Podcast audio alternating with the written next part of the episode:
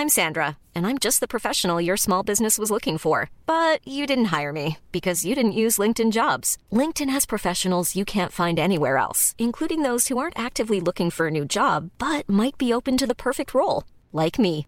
In a given month, over 70% of LinkedIn users don't visit other leading job sites. So if you're not looking on LinkedIn, you'll miss out on great candidates like Sandra. Start hiring professionals like a professional. Post your free job on linkedin.com/people today.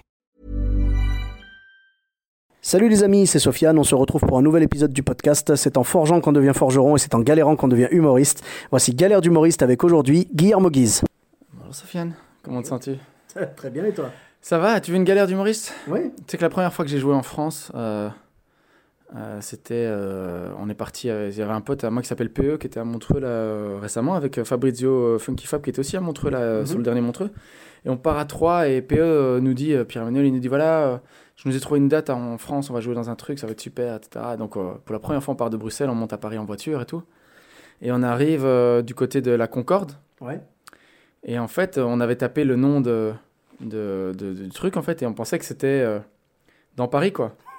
Et donc, euh, mais je me rappelle plus du, du c'était le nom d'une banlieue. Ouais, ouais. Et on pensait que c'était la rue, genre rue Bagnolet ou rue whatever, Et tu oui, vois. et oui. Et donc, on arrive, et donc on se retrouve chez Maxime, ce qui est un, un, un resto hyper euh, Ouais, flash. Et ça, c'est l'adresse, ça, c'est l'adresse qu'il avait mis dans le, dans le GPS, quoi, tu vois. Et donc, on se dit, putain, on joue au Maxime, c'est trop bien, etc.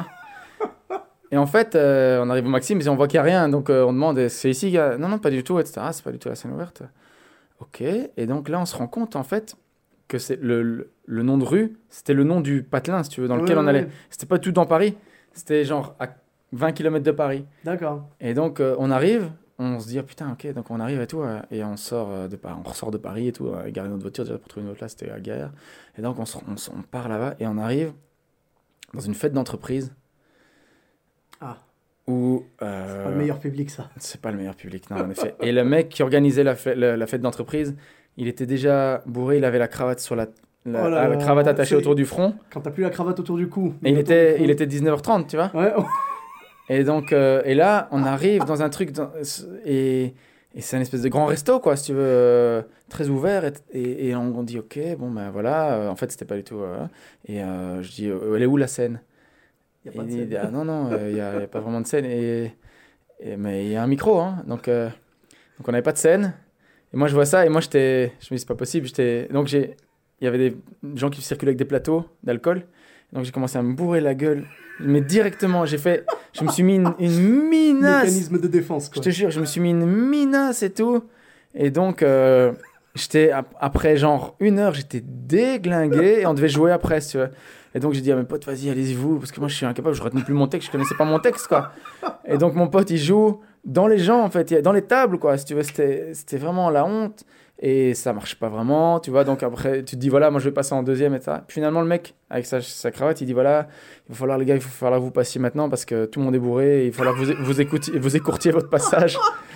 Et donc, en fait, on a, on a, euh, on a joué vraiment. euh, les gens écoutaient plus, donc on a joué vite fait. euh, comme ça, on a, pris, on a pris notre thune, on a, on a picolé ce qu'on a pu, et puis on est rentré à Bruxelles misérablement. On est, en- après avoir été sûr qu'on allait jouer une date à Paris, qu'elle allait nous lancer, etc. Ah, bah, écoutez. Ah bah voilà, écoute, ça, ça fait partie du. Ça Bah, fait c'est les partie- galères- c'est les galères, C'est quoi, les les galères du métier. C'est voilà. les galères d'humoriste. C'est ça. Mais écoute, je te remercie beaucoup. Euh, on te retrouve au Bataclan hein, à, la fin de, à la fin du mois. Donc, c'est, tu peux rappeler les dates? 27, 28, 29 décembre au Bataclan. Ok, bah écoute, avec grand plaisir. Et euh, ben merci, merci. Et on te retrouve sur, euh, sur Facebook, donc Guillermo, Guillermo Guise, tout simplement. Ok. Et ben pour ma part, vous me retrouvez sur euh, tous les réseaux sociaux, donc euh, Sofiane et Taï, sur Facebook, Twitter, YouTube, Instagram. On se retrouve prochainement pour un nouvel épisode. Bis à tous, même à toi là-bas. Mom deserves the best, and there's no better place to shop for Mother's Day than Whole Foods Market. They're your destination for unbeatable savings, from premium gifts to show-stopping flowers and irresistible desserts. Start by saving 33% with Prime on all body care and candles. Then get a 15-stem bunch of tulips for just $9.99 each with Prime. Round out Mom's menu with festive rosé, irresistible berry chantilly cake, and more special treats. Come celebrate Mother's Day at Whole Foods Market.